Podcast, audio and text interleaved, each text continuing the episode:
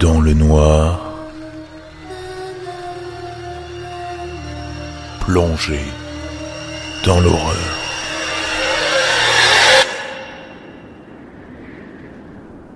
Trois ans avant ma naissance, ma mère et mon père ont eu leur premier enfant. Il n'a vécu que sept minutes avant de s'arrêter de respirer et de lentement mourir. Je n'ai jamais demandé pourquoi il avait cessé de respirer. Un peu plus d'un an après ce terrible incident, mes parents ont eu leur première fille. Puis deux ans après elle, je suis né. Naturellement, mes parents n'avaient aucune raison de me parler de mon frère aîné quand j'étais plus jeune. Et même quand nous avons tous vieilli, l'histoire ne m'a jamais été racontée. Probablement parce que le souvenir était encore trop douloureux pour mes parents. Et puis finalement, personne ne l'a connu. Si les événements suivants ne s'étaient jamais produits, je n'aurais peut-être jamais rien su de lui. Au début décembre, au cours de ma première année au collège, toute ma famille s'est réunie pour faire le sapin de Noël. On plaçait dessus, en plus des guirlandes traditionnelles et autres boules de Noël, des objets que nous avions recueillis au fil des ans. Après que je sois né, notre famille avait continué à grandir. J'avais un autre frère et une autre sœur, portant le nombre de mes frères et sœurs à trois.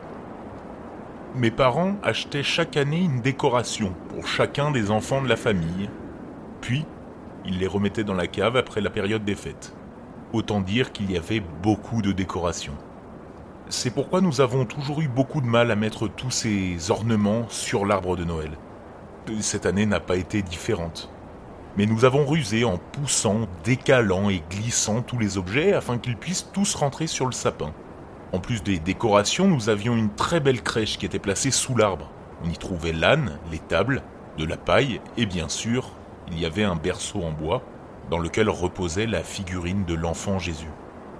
Après que mes frères et sœurs et moi ayons installé tous ces petits personnages, nous nous sommes tenus debout devant l'arbre pendant une minute ou deux et nous avons admiré notre travail. Puis, nous avons chacun poursuivi, repris le cours de notre journée, tranquillement. Le lendemain de la décoration du sapin, je suis entré dans le salon et j'ai trouvé une de mes décorations sur le sol. C'était la première que j'avais reçue, à ma naissance. Sur l'objet, il était gravé Premier de la famille. La pièce avait pas mal rouillé, mais cet objet avait une grande valeur sentimentale pour mes parents, si bien que chaque année il occupait une place de choix sur le sapin. Alors, le voyant à terre, j'ai trouvé l'endroit d'où je pensais qu'il était tombé et je l'ai rependu avant de quitter le salon. Le lendemain, en entrant dans le salon, l'objet était retombé par terre. Alors je l'ai de nouveau accroché. J'ai essayé de l'accrocher à un autre endroit cette fois-ci, en supposant que le poids lui avait permis de glisser d'une branche. Une branche peut-être trop fluette. Mais le jour d'après, l'objet était à nouveau retombé. Je l'ai remis sur l'arbre et cette fois-ci je n'ai pas été trop surpris quand je suis revenu le lendemain et que je l'ai trouvé encore une fois décroché. Ce qui m'a surpris, en revanche, c'est que la décoration n'était plus par terre mais posée sur la table basse, à quelques mètres de là.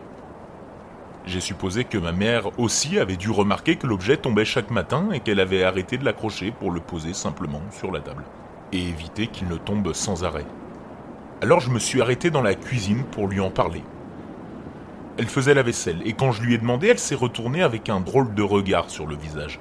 Elle me défigurait. Elle m'a dit qu'elle aussi ramassait l'objet chaque fois qu'elle entrait dans la pièce. Chaque jour, le scénario se reproduisait. Mais depuis peu, chaque fois que j'entrais dans le salon, l'objet était à l'intérieur de la crèche, appuyé contre le berceau du petit Jésus. Alors même si j'étais jeune, je savais que cet objet qui se déplaçait chaque jour de lui-même, c'était vraiment étrange. Cela peut sembler vraiment stupide maintenant, mais j'ai grandi dans une famille semi-religieuse et trouver mon objet où est inscrit dessus premier de la famille, appuyé contre le berceau de Jésus, l'enfant Jésus, chaque jour, ça m'a semblé comme un mauvais présage, comme si quelque chose de terrible allait se passer. Bon, bien sûr, rien ne va m'arriver, c'est évident. Enfin, je suppose.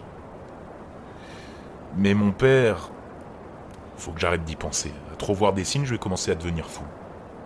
Je disais, il est arrivé quelque chose à mon père.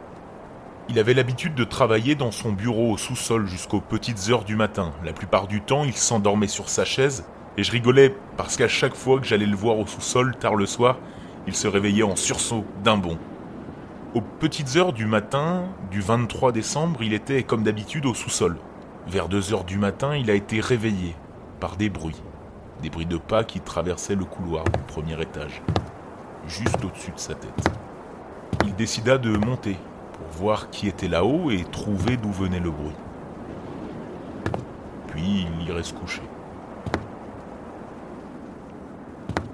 En montant l'escalier du sous-sol, il pouvait entendre la personne ou la chose qui marchait dans la cuisine, juste de l'autre côté de la porte. Mais dès qu'il l'a ouverte, la chose s'était déplacée dans la salle à manger. Il suivait minutieusement les pas et tendait précieusement l'oreille. Puis en arrivant devant la salle à manger, il était trop tard. Les bruits de pas s'étaient encore déplacés, cette fois-ci dans le salon. Il accéléra frénétiquement la poursuite de ces bruits. Il fut surpris de voir une pièce vide. Et surtout, il n'entendit plus les bruits de pas. Plus un bruit d'ailleurs. Depuis l'autre pièce, il semblait que les pas se soient arrêtés juste devant le sapin de Noël. Alors qu'il se tenait là, scrutant l'espace et essayant de comprendre ce qu'il avait entendu, il remarqua un objet, couché sur le sol, vers le milieu de la pièce. Alors qu'il s'approchait et se penchait, il s'est rendu compte qu'il y avait en fait deux objets couchés au milieu du plancher.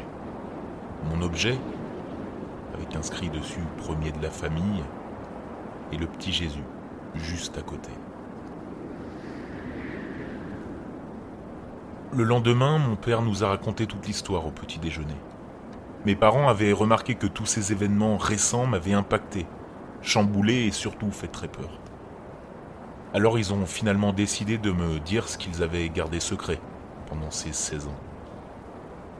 Ma mère m'a dit à quel point elle avait été heureuse de tomber enceinte. Neuf mois d'attente, à la fois long mais excitant.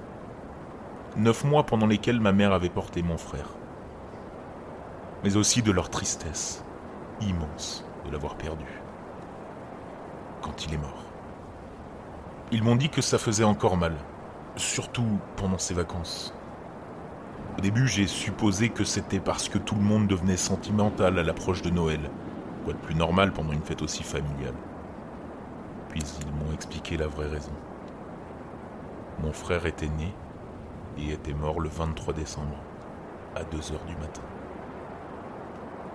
Hier soir, il aurait eu 20 ans.